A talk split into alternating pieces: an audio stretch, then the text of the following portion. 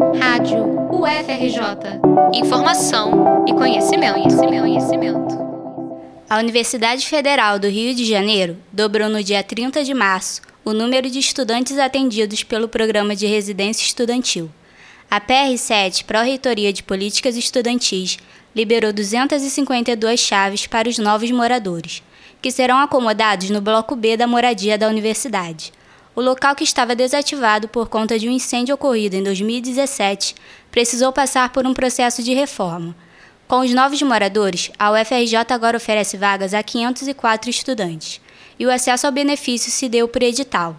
Essa é a primeira vez em 10 anos que foram abertas novas vagas para o alojamento. O pró-reitor de Políticas Estudantis, Roberto Vieira, falou com a Rádio FRJ sobre essa ampliação das vagas. Ele pontuou que depois da seleção unificada, aliada à criação da lei de cotas, que democratizaram o acesso ao ensino superior, a procura pelo auxílio moradia cresceu muito, e por isso o aumento das vagas foi importante. Desde o edital do segundo semestre de 2022, os critérios para a seleção de moradores sofreram alterações. Um deles diz respeito à distância entre a casa da família do estudante e a residência estudantil. A prioridade, então, é para quem vem de outros municípios ou estados, podendo abrigar também moradores do Rio de Janeiro que não possuem fácil acesso à universidade. Roberto Vieira relatou como essa condição é analisada no processo de classificação dos estudantes inscritos para receber a vaga. O edital de 2022-2, ele já veio com esse critério tanto de 2022-2 quanto de 2023-1. Nesses editais, ou seja, atualmente, qualquer estudante pode se candidatar à vaga no auxílio moradia e o que, e que é feito é pontuar, dar uma pontuação melhor para fins de classificação para aqueles estudantes que moram mais distantes. Antes o, que, antes, o que existia era o seguinte: existia um limite de 60 quilômetros para que o estudante tivesse 60 quilômetros, considerando a residência dele, a residência estudantil, para que ele tivesse direito a participar do auxílio. Davi Lima, estudante de artes visuais, era morador de Campo Grande, zona oeste do Rio de Janeiro. O estudante relatou como era sua locomoção para as aulas, antes de se mudar para a residência estudantil, e a dificuldade de conciliar os estudos com essa rotina né? Porque o 936 ele passava muito bem antigamente, muito bem. Ele tinha assim mais carros na linha. Então, às vezes de meia em meia hora, você via o 936. Agora sim, é papo de uma hora e meia. Se você der sorte, uma hora, e uma e uma hora passa o 936.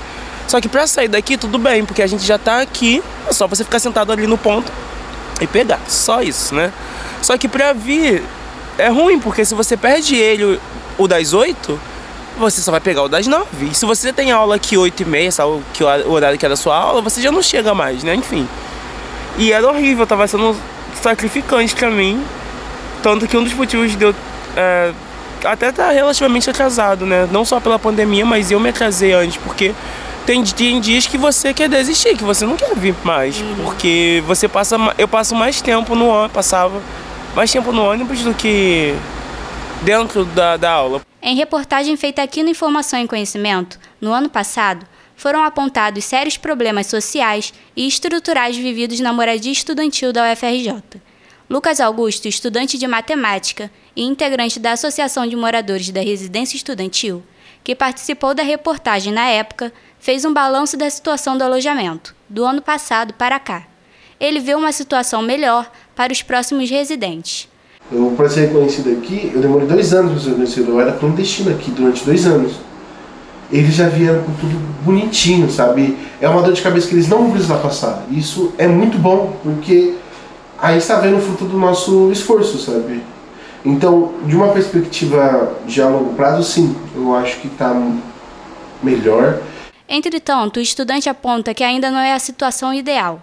Entre as pautas que precisam de maior atenção, Lucas destaca o acesso de pessoas LGBTQIA+, na residência estudantil. É, eu acho que tem, rola um problema muito grande quanto à questão LGBTQIA+.